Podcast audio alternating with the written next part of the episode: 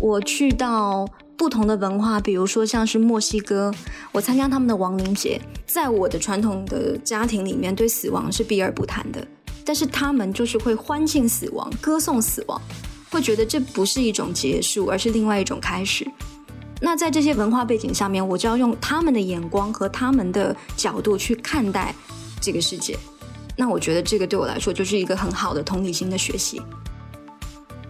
我感觉是你看了很多不同的人事物，对你来说包容性啊，对全世界的一种角度都会不同，因为你会明白不同人在想什么东西，这个是最重要的。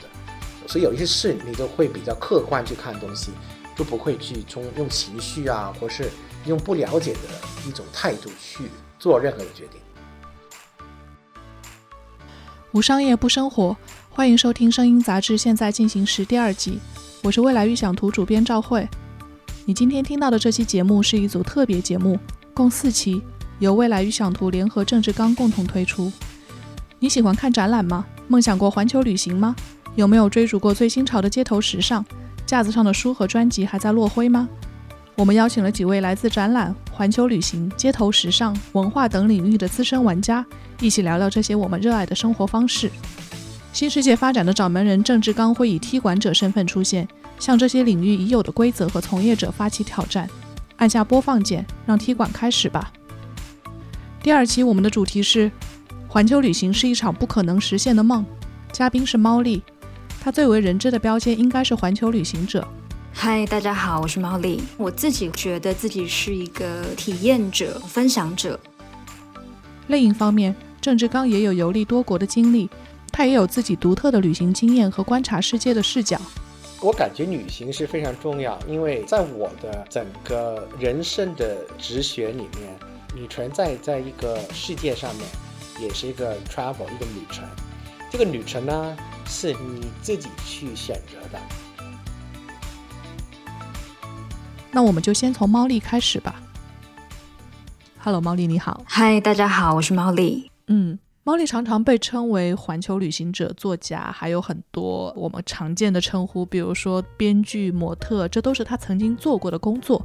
所以我其实挺想问猫莉的，就是在这些称谓或者是你做过的工作里面，你认为最接近自己状态的是哪一个呢？嗯，我以前确实做过很多的事情，这些称谓应该是大家在知道了我做了这些那些之后给到的一个定义或者是一个标签吧。那我自己会更觉得自己是一个体验者啊，分享者，这样的话可能会比较接近大家对旅行的感觉吧。嗯，很多人了解你是通过之前你从学生状态到转为自由职业工作之后这一大段时间的经历，就是你游历了很多国家，同时也接了很多和商业有关的工作，然后也拍过电影，也做过一些视频片子。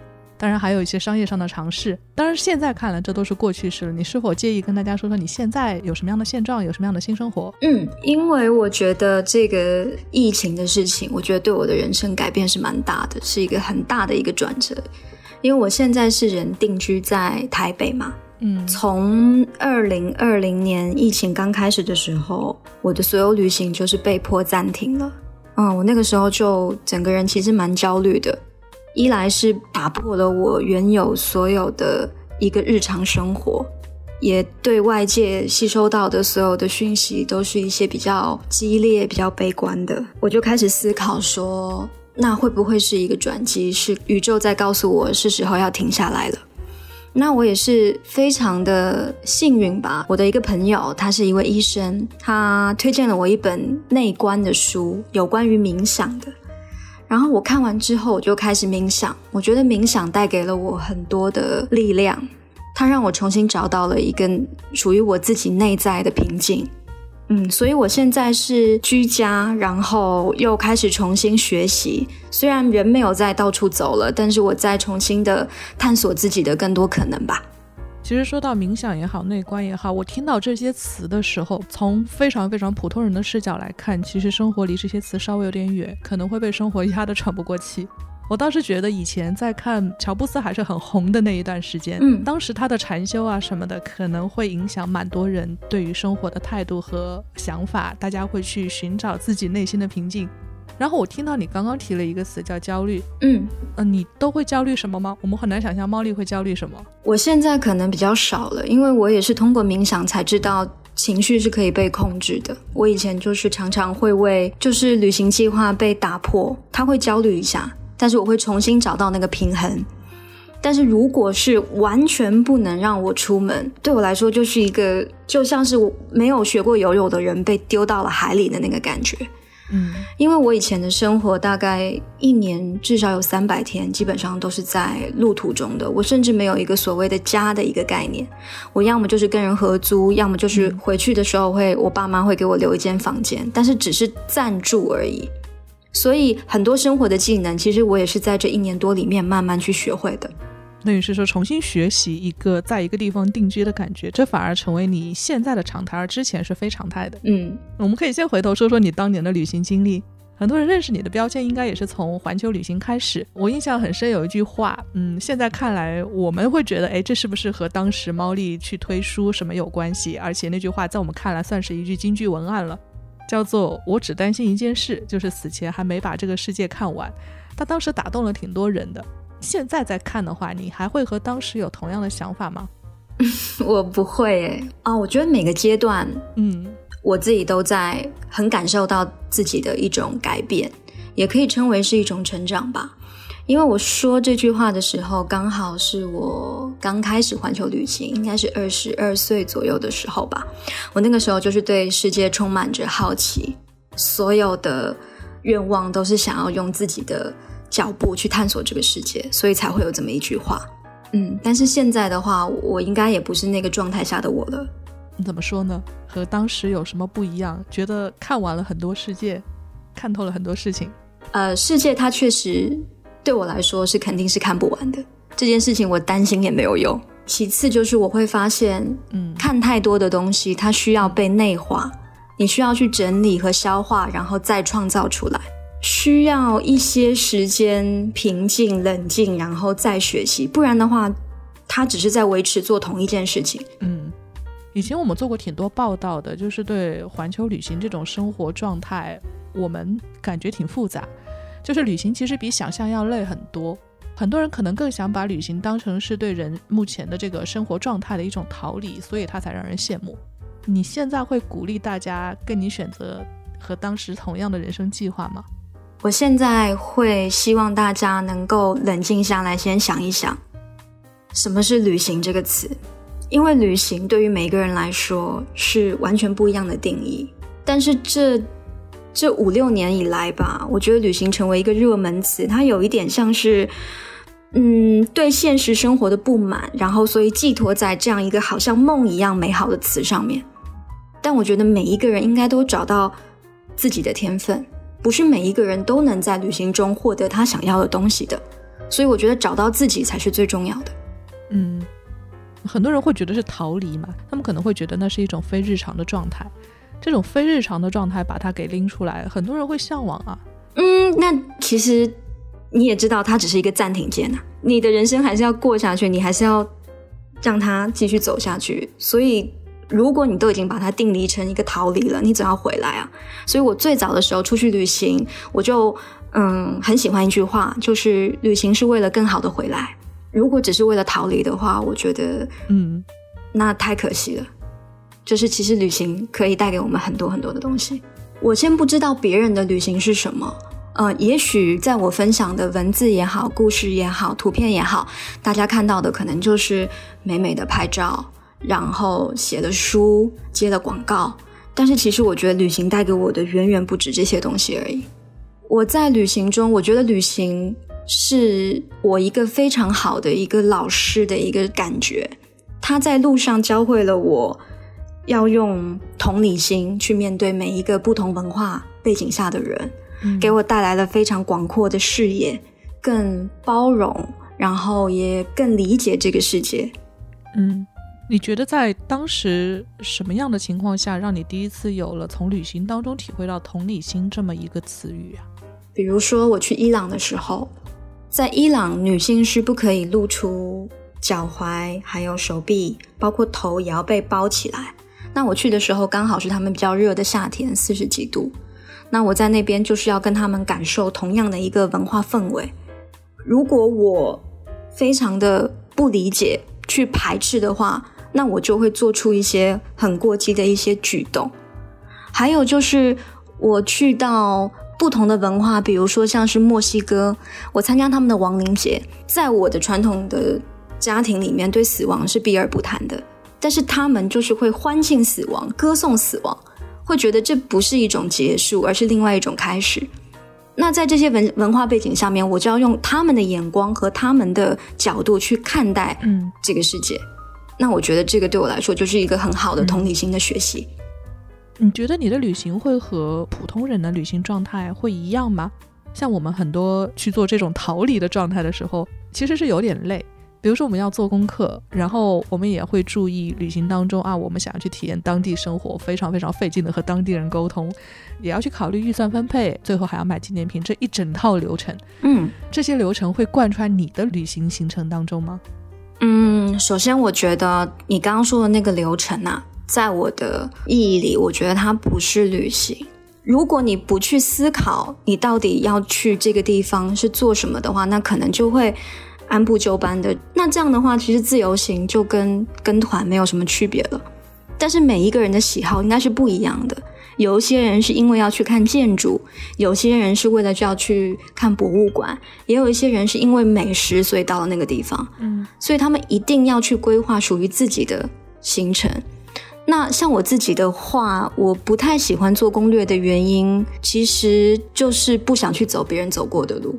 因为我是觉得旅行最吸引我的就是去那种不确定性，那种你走一走，然后路过一个转角，你会发现，哎，那些风景，那些你遇到的人啊、事啊，那些小店啊，或者是发生的故事，都是属于你自己独一无二的。那我是很对这种事情是很着迷的，所以我通常旅行的时候都会只买去程的票，然后在那个地方去感受一下，哎，我要怎么走。所以很多的路程，我的安排可能都会是陆路。比如说，我会先去老挝，然后觉得说，哎，原来可以坐船去清迈，嗯，然后我到亚美尼亚也可以去搭车，然后一直到土耳其。所以我的计划就是不做计划。这其实是一个很奢侈的做法，因为对很多人来说，就是如果要达到非常自由的去任何定下自己下一个目的地这样的一个生活状态的话。需要两个前提，一个是时间，一个是金钱。当然，你是当时是在这个选择这么一个人生轨道的方向的前提下啊，时间是可以保证的。那我们其实可能很多人都会想问，你当时钱够花吗？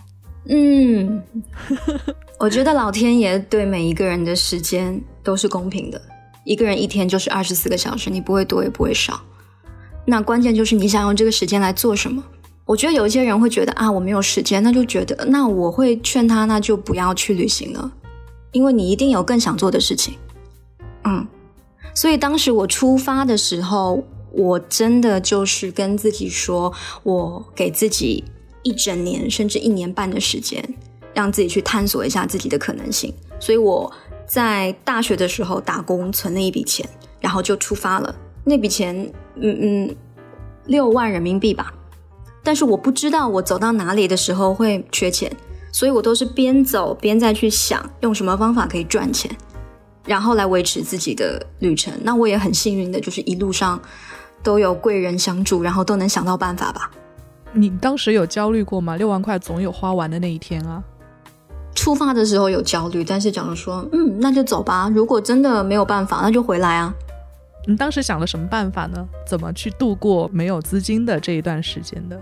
我有卖过明信片，就是比如说网络上很多不认识的朋友、网友跟我订，你可以指定你想写给谁、寄给谁，你想要留什么言，然后我就手写明信片，可能一张赚十块钱吧。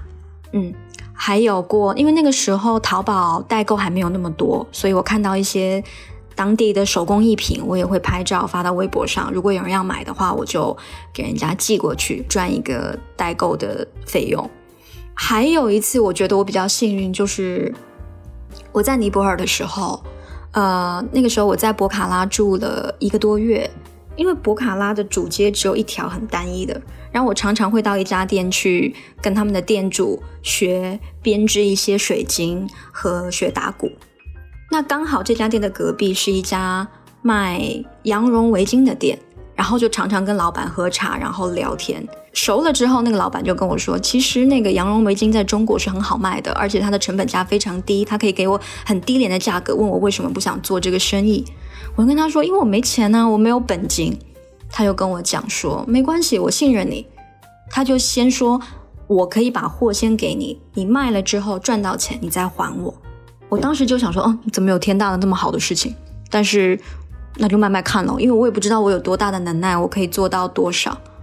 后来我差不多卖了一万美金的货吧，我是全部卖掉，陆陆续对，续，全部卖掉，回到中国之后，我才把钱再汇给他的。嗯，那真的很相信你。嗯，当时一个就是我也没有多想，二来是他觉得他信任我吧。遇到这样的人，其实还是蛮幸运的。正常情况下，旅途过程当中，很多人彼此还是心怀戒心。不过，可能是因为你住的足够久，会比普通的旅行者要多一些这样的信任感。我觉得前提是我跟他先成为了朋友，而且我的目的他嗯很清楚，我不会骗他。还有就是我们现在也是很好的朋友。他后来有在杭州开了淘宝店，哦，是哦，他还到中国来了。对对对，他后来娶了一个中国女孩，哦，还是挺有意思的这些旅行故事的后记。嗯，对我那个时候是完全没有想过有一个职业叫做博主。我当时只是觉得说，哎，我这样子玩一圈回来，可能再找工作或者再看看自己可以做点什么。后来就互联网起来了嘛，大家有了 KOL 这个定义，然后素人也可以接广告赚钱了。我刚好搭上了这辆车吧，而且是在二零一三一四年的时候就开始有接广告了。那你工作的观念是这件事情很喜欢，还是说啊，我要赚够我下一次的旅费，我要赚够我我希望能够花的钱？我给自己那个时候定的是，我希望我一个月最多只工作一个礼拜，我剩下的三个礼拜，我需要用自己的时间去探索我想要探索的世界。另外就是有一些工作，确实我当时挺好奇的。你不能说我们完全没有虚荣心。当一些很好的品牌邀请我做一些什么事的时候，我就觉得啊，好幸运，或者是我想去看看他们要我干什么，这也是一种体验嘛。嗯，当时的我是很想要去收集这个世界上我觉得美好的事情，然后通过文字、通过图片分享给大家。后来我就出了书。然后很多人也觉得说，嗯，我在旅行中拍的照片还不错，哦，它成为了我可能某一个标签吧。嗯，后来呢？后来中途我走了一段有一点小迷路的路，因为我有一点被工作和金钱困住了，有点迷失，有点忘了最初的那个初衷。因为那个时候中途的那一段也有很多新的博主出来，认真来讲，我心中还是会在那个时候会有一些焦虑的。因为一定会有人比你更漂亮，会有人比你玩的更丰富、上天入海的。哦，那我就有点忘了，那我的本质、我的特质到底是什么？嗯，那后来你在那段时间里面，其实也尝试了很多事情。你有做 App 开发，然后也会去做淘宝店去卖衣服，有自己的想法，甚至是想过很多所谓现在想到的商业模式这之类的事情。你之后发现这些经验对你来说。你觉得还是不适合做这些事情，现在好像都没有在做了，好像。对你刚刚说了，我真的是中途就是迷路的那段日子，我做了很多很多的事情，因为我开始有投资人开始找我，问我要不要做，把我的 IP 做大，或者是去做电影项目也好，做软件开发，或者是做成自己的旅游公司，或者是开旅店，其实都有想过，然后很多也都做过。但尝试过之后，我发现那些会让我变得越来越焦虑，会让我变得越来越不开心。在那些事情之下，我必须要带领一个团队，或者是我自己不再是猫力了。猫力成为了一个品牌，它就会变成了一种想要赚更多钱，想要让自己变得越来越大。但是那种东西之下，会让我背负非常非常多的压力，因为我会去不停的被比较。这个是我非常不喜欢的一件事情。嗯，我发现我原本原本最独有的那个特质其实就是自由。然后那个东西就被磨得不见了。后来我就我就开始跟自己说，这个不是我，这不是我要做的事情。然后慢慢的把很多事情就停掉，停掉，不做了，然后又回到了一个人的一个状态。你现在是在台北生活，然后现在在台北，如果去重新观看这样一个城市，和你如果一开始第一次去台北的时候，你觉得你在这些城市里探索的地方是一样的地方吗？我原本以为会不一样，因为其实今年是我第一年定居的感觉，就除了之前念书的时候不算的话，我会发现它的契合度还蛮高的。就是我现在喜欢去的地方，和我去到一个陌生的城市旅行喜欢去的地方，好像都差不多。我喜欢去博物馆、菜市场、公园、美术馆。嗯，我觉得这些是整个城市文化精髓的所在。那如果我去到跟自然相关的地方的话，那我可能就更不会想太多了，就是随着这个风景带给我的感觉走。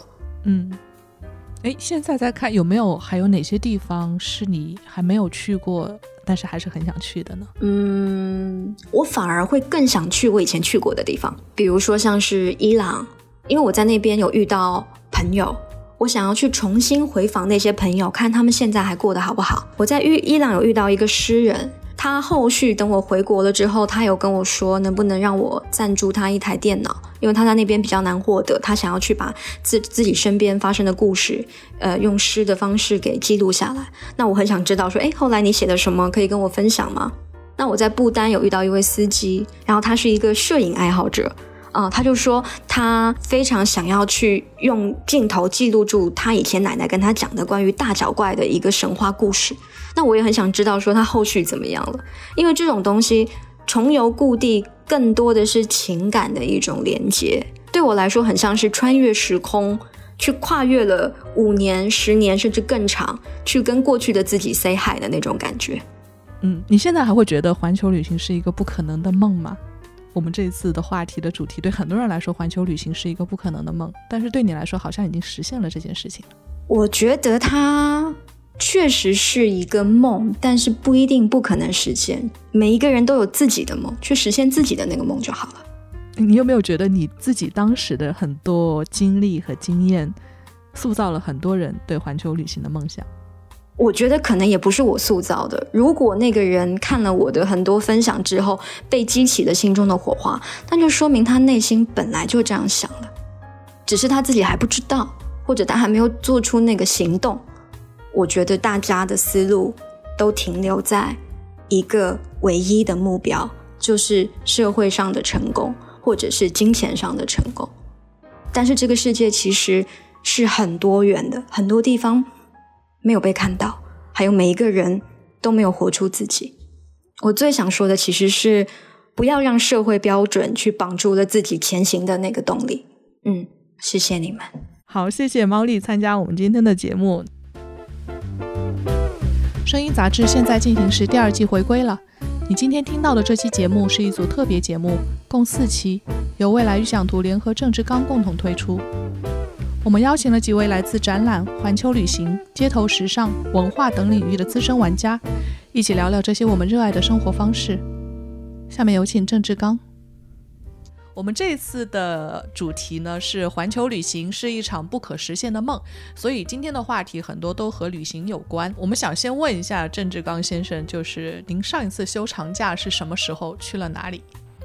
我上次的收长假已经是很久之前了，应该是一九年之前吧，应该去了法国吧，应该是圣诞节吧。嗯，具体哪个城市呢？法国应该我去滑雪，一个小镇，然后当然去巴黎啊，不同的地方啊，啊都有去过。整体上，我们会觉得现在如果是在处理很多事务的同时，你的工作行程会非常满。那在全球飞来飞去应该是常态。这个时候再去旅行，还会让你感到兴奋吗？我感觉旅行是非常重要，因为在我的整个人生的哲学里面，最重要就是一种旅程。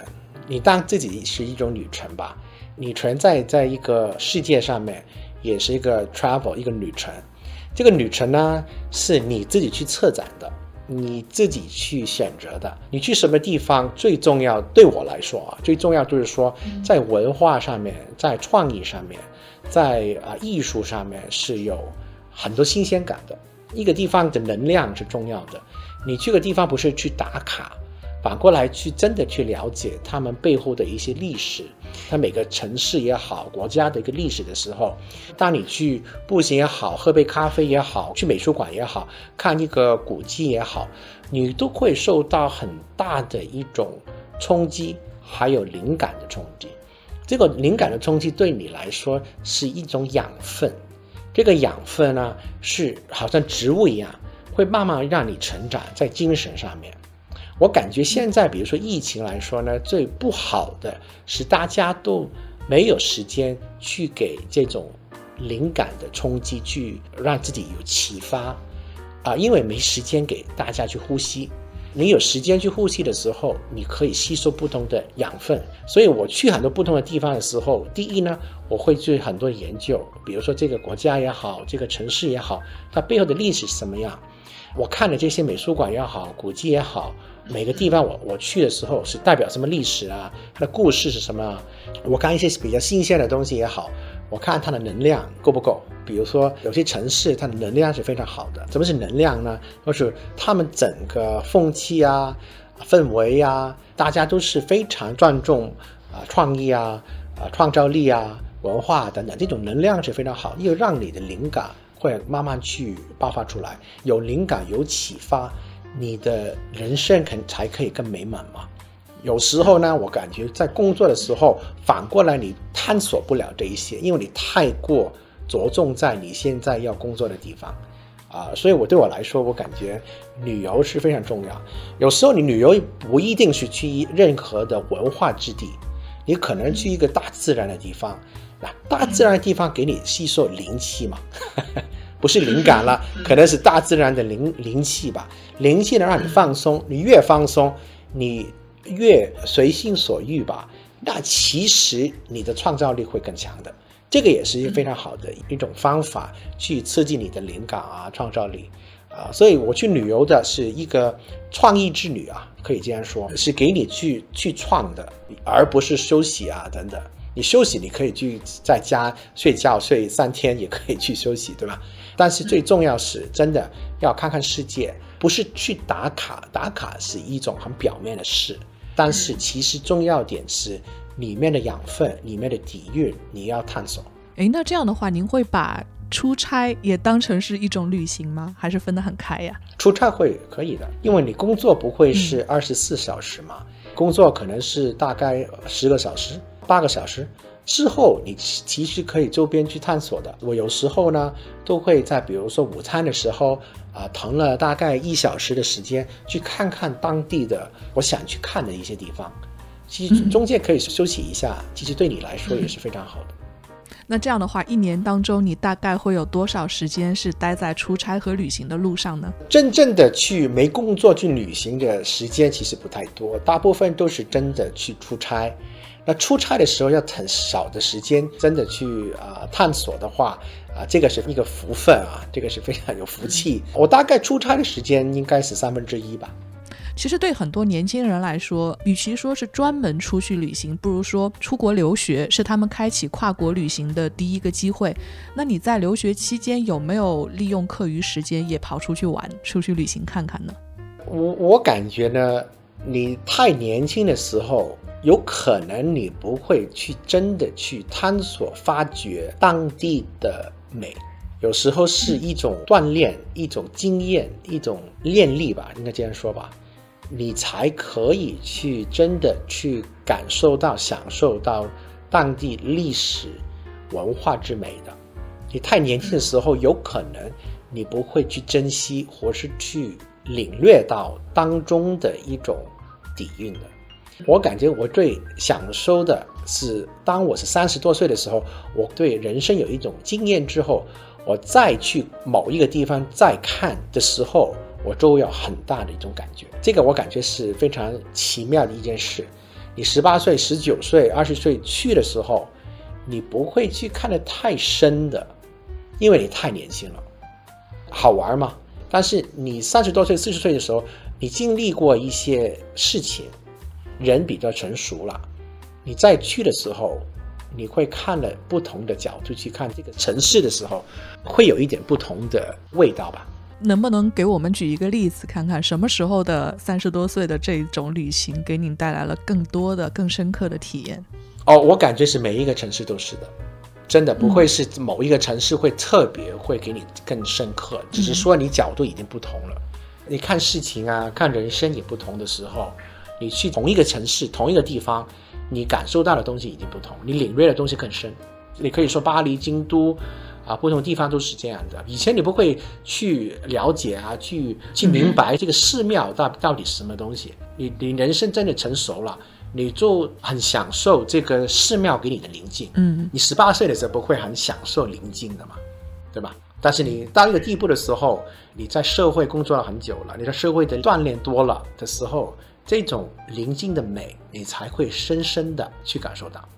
其实现在很多年轻人工作会比较繁忙，就大家会觉得啊，我们在外面旅行的时候，可能随时都要处理随时过来的工作，甚至要开电话会议。那你在旅行的时候也会要做这些工作吗？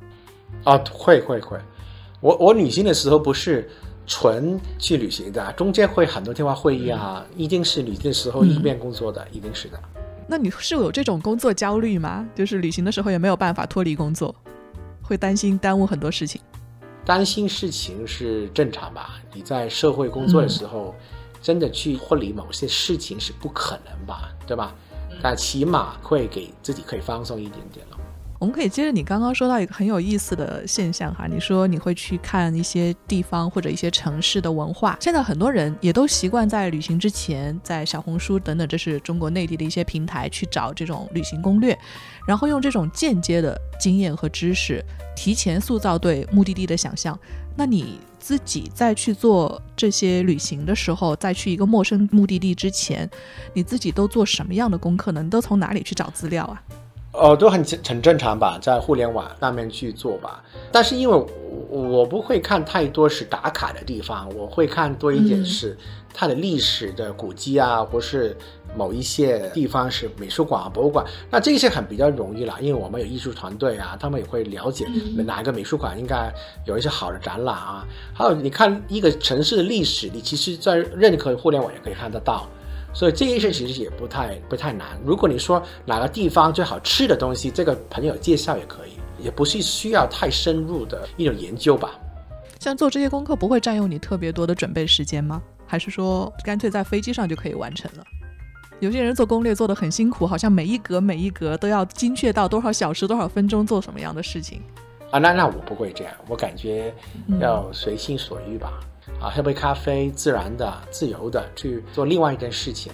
坦白说，可可以一一天做三件事情也可 OK 了。怎么安排的话，就是也不是太过去着急，一定要某分钟啊，一定要做这个事。我也感觉这个太太多了。每一天你那么多会也要开，有时候你给给自己一种随心所欲的一种自由感是非常好的。那在你的旅行经历当中，有没有哪些国家或者是城市给你留下了特别深刻的印象？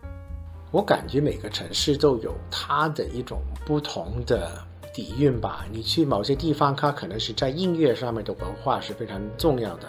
你去意大利也好，你这不同地方，他们有他们的特色，只是说你去有没有去探索吧。有一些地方是非常美的，啊，比如说很多古迹的，留了不同的一种痕迹吧，就是人生的痕迹、历史的痕迹吧。其实我感觉，其实没有一个地方是特别特别，就是独特的，因为每个地方都是独特的。嗯。他们可能会有一些对自己来说不一样的地方，比如说我曾经去过一个地方，现在看来可能不太安全啊，就是黎巴嫩。我当时去那里的一个原因呢，就是我很喜欢的一本杂志的主编，当时认为在黎巴嫩好像改变了他人生，他在那边看到的是一个东方文化和西方文化一个碰撞的地方，就类似于这样的感觉，就是哪怕这场旅行已经结束很久了，对我来说应该有七八年之前去的，他可能对我就留下了很深的印象，像诸如此类的。有没有让你觉得，在你的这样的各种各样的不同的经验的碰撞当中，它真的是让很让人难以忘记？我感觉我对文化的这个宽容性或者接受性是非常广的。Lebanon 是非常有趣的，因为它是法国啊，还有啊 Arabia，应该东西文化的一种交流的地方。伊斯坦布也是差不多，那个伊朗也是差不多。其实这一些地方都是非常有趣，哎呀，非常独特的。但是你如果你去其他地方，比如说你去 Vienna，它可能音音乐的首都、音乐之地，它又有另外的一种美。所以对我来说，每个都真的是独特，每个都是它有自己的美。对我来说是 Lebanon 是非常好的，还有它吃啊，还有它的那种。夜生活也非常好，喝酒啊、酒吧啊这种，他们这个夜生活也非常非常蓬勃啊。当时的时候，这个也是非常好的一个地方。但是你去美国，美国也有很很好的城市，它虽然历史不是很悠久，但是它也有它独特的一种感觉。我我感觉我去城市的或是不同的地方，最重要是感受它深深的一种能量，还有美，还有它背后的一种故事。我是比较享受这个点的。嗯，你有没有去过？那种和你的想象或者是预判相差特别大的地方，我印象里比较深刻的，其实，在他们自己国家的宣传语就能看到，是印度说 “Incredible India”，他们自己国家都会觉得啊，自己这个国家展现出来的样貌可能会给旅行者带来不太一样的冲击，哪怕是我们之前做了很多的功课，然后到了现场去看，可能还会有很多不一样的这种不可思议。你当时有没有感受过这种类型的感觉啊？我我没有去过印度，但是我感印度是非常。很差异化的一个国家吧，就什么意思呢？很有钱是很有钱，啊，很贫穷是非常贫穷。所以如果真的去印度的时候，我心理准备已经有了，所以其其实不会有这种差异，因为我我本来已经知道它是有很大的差异化嘛，所以不会去你去的时候才发现，就是说哇，有钱人可以去了皇宫，但是贫穷的可以住这种地方。其实你之前已经看了很多不同的书啊，或是研究的，会知道的。我感觉现在的差异化非常已经不会发生，因为呢，你资料还有资讯那么发达，你会很清楚，你会看，你会问人家，你会看一些评论，你会知道大概他们里面的是什么感觉吗？不像以前的时候，没有互联网啊，电话也不是很发达的时候，你去了之后才会有一些所谓所谓的冲击感。哎，那如果这样说的话，岂不是很多旅行都已经有一个事先预计的这种感觉？我们实际去旅行的价值和意义又在哪里呢？呃，也不是，你去不同城市的时候，你和很多的当地的人去交流，这个才是最重要嘛。嗯，这也是一个角度。嗯，然后你去了不同的地方，你真的要五官也要感受到当地的能量嘛？这个能量不是你看了一个地方就可以看了就就享受到这个能量的。那个空气，这个水。这个历史文化会形成这个城市的一个能量，人和人之间也是个能量，对吧？但是这个能量不可能是说你去互联网就会感受到，对吗？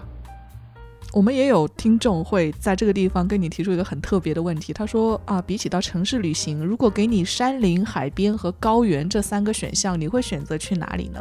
森林，森林，森林。嗯，那为什么呢？森林很多灵气嘛。森林就是里面是一种，嗯，可以慢慢去探索的地方嘛。森林有一种神秘感嘛。嗯，那你会去买旅行纪念品吗？很多人都会到一个地方会买一些。我我不感觉这个城市是一个打卡的地方，我不需要纪念品去纪念任何的事嘛。有些地方你有一些感觉是存在你的记忆里面，或是你的心灵里面就够了。有些事情在你记忆里面记得都记得了。对你有一些冲击都是有冲击了，有灵感都是灵感，有启发的你都会你都会记得的，是不需要纪念的。嗯，像你如果从整个的经历来看，你从你在香港出生，在美国和日本求学，也曾经在北京工作，这整个的历程也可以看成是一场旅行。你会觉得这种环球旅行式的成长对今天的你最大的影响在哪里？呃，我感觉是你看了很多不同的人事物。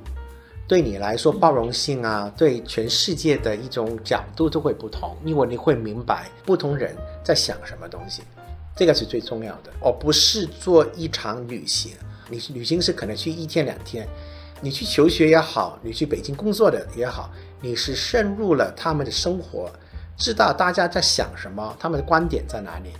这样的话呢，你包容性好的话，你会尊重不同的人，他在想什么，他要什么。其实这样的话，你对自己未来的全球的一种方向决定角度都会有不同的。人和人之间最重要就是包容性，但是包容性不是你说你出生出来你就可以做到，你最重要是了解他在想什么，为什么他在想什么，背后他为什么是这样想的。那这样的话不是一天两天的事，是需要时间，再慢慢的去了解对面的人，可能和你风马牛不相及的人，他到底想想什么东西。如果有一天你和他要做生意，有一天你和他要做派档，你都可以了解他在想什么，他在慢慢的包容性会更强了。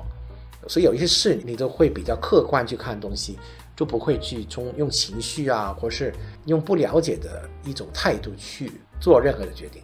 嗯，您这种说法，我们在之前跟这期的嘉宾猫丽，就是一个专业旅行者聊的时候，他也提到过。他就说，在他的旅行经历当中，给他留下非常深刻印象的就是，他大概会知道，呃，不同的人为什么会在自己的立场上发表不同的观点，让他增加了自己的包容性。这个倒是，我觉得可能大家对于旅行给自己带来的收获上都是有一致性的。那其实说到他，我我们也跟他聊了很多，他自己的经验也很有意思。他出去转了一圈嘛，就是不停的出去旅行。他后来也接过广告，也做过生意，等于说是不断的在尝试什么是自己喜欢的事情，什么是自己不喜欢的事情。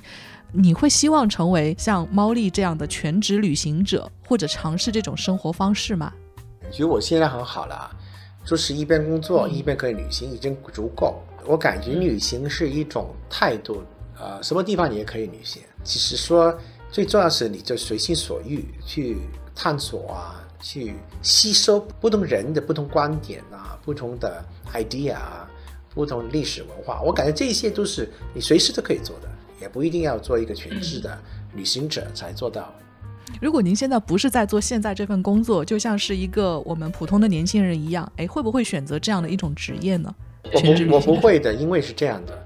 就是因为我现在的职业，我去旅游的时候，我才可以可以用，因为我职业让我成长，我吸收很多的一些知识，因为这一些知识，我去旅游的时候，我有不同的灵感启发。如果我没有这种职业的话，我只去做旅游的话，我可能我没有任何的反差，我是没有任何的一种化学的一种火花，所以每个人都不同的。不同职业，你去不同旅行的时候，你看的东西角度也不同，启发灵感也不同，所以每个人是独特、没不同的。但是旅行是给给你一种冲击，啊，不是在美学的冲击，反过来是一种深层次的思维的一种冲击。哎，其实那就很奇怪，为什么会有很多年轻人都说自己有一个环球旅行的梦想呢？我感觉他们可能是外面有一些东西，他们很好奇吧。那但是也好吧，你好奇的时候，你去周游列国是很好的，但是你底蕴不够，你你没有一些社会的经验的时候，如果你去旅行的话，其实你收获不会很多的。你一定要在社会工作某一个地步，你在社会上面感觉人生是什么，你你这里有一种哲学生活的方式之后，你才去旅行的话。你获益会更多，因为你会有很多反差，有很多思考啊。但是你从一个白纸去旅行的时候，你只会看到很漂亮的东西，你根本没有任何的一种反思的一种机会。你一定有一些失败，一些挫折。嗯，你你在社会里面有一些可能不满，或是开心的、不开心的东西也有。然后你去旅行的时候，你才会有一些反思嘛，对吧？如果你没有这一些的话，你用一个白纸去旅行的话，你有你你会反思什么呢？嗯，我可能想问一下，就是您之前在旅行当中有做过什么样的反思吗？每一天在反思啦，旅行都是一个反思啊，去反省啊，反思啊，去看看你的去成长吧，成长就是一种反思吧。很多年轻人也有一种解决方案哈，这种解决方案叫 gap year，他会休学一年，然后出去旅行看一看世界。就是学生们如果是在学校读书，或者是出去看世界，对于年轻人来说，哪一个更重要一点呢？真的是遇到这种不同选择的时候，我我我会建议是，如果你有机会是工作了五年之后才去个 gap year，是最好的啊，时间延迟一些。嗯，延迟一点点。如果你有这个机会，或是公公司可以给 允许你这样做的啊，是非常好的。因为对你人生的不同阶段来说，你会更更获益了获益良多吧，应该是这样。嗯，还有一些人，他们会把自己很想出去玩、很想旅行、看世界的梦想拆成一次一次的旅行，结果很可能就是休假的时候就跑去旅行，他们感到很累；那工作的时候也感到很累。你觉得这种矛盾到底该怎么办啊？你会这么做吗？这个我感觉啊，你当旅行是什么了？你的看态度是什么？你当旅行是一种收养，是去增加你的收养。去增加你的精神的食粮的第一个时间的话，那一个旅行会给你很多养分。但是如果你要是一个职业，你要一定要去打卡，你要很辛苦的，我看了那这样的不同了，对吧？嗯，不应该是个职业，确实，对吧？最后一个问题，我们想回过头来谈一谈香港，因为您一直很多时间都会在香港，所以能不能请你分别用一个词形容一下游客眼中的香港和本地人眼中的香港？他们有什么区别？呃，我感觉本地和游客都现在慢慢去享受香港的自然美。香港是很多山、很多水、很多，我感觉游客和本地人眼中也是对香港是很享受这个有山有水的地方。再可以二十分钟你去一个沙滩，啊，但是二十分钟可以回到城市，大家感觉很方便。所以其实我感觉现在游客和本地人眼中的香港是差不多的。嗯，因为可能还会有一些听众他们在收听这期节目，近期虽然不太可能，但是未来也会有计划再去香港。那能不能请你推荐三个香港比较有意思的地方给他们呢？啊，Victoria Dockside 的 K 十 Museum 啦，这个是第一啦。第二呢，我感觉沙滩呢，香港很多的一些漂亮的一些小岛啊，沙滩随时选一个都可以了。第三呢，我感觉在香港你可以说星光大道这个海边也非常漂亮的，这看夜景，这个是非常漂漂亮。三个，嗯，如果是针对我们这一期听这个节目的听众们，你有没有什么问题想要问他们呢？很多的年轻人都喜欢去旅游工作吧，是吗？嗯，working holiday 这种，working holiday，work holiday，这个我感觉是为什么呢？好，可以听听看大家怎么回答。好，那也谢谢郑志刚先生跟我们这次聊一聊旅行相关的话题。谢谢，感谢，感谢，拜拜。本期节目就聊到这里，下期节目我们会聊聊街头时尚。在这个话题领域，你有什么针对踢馆嘉宾郑志刚的问题吗？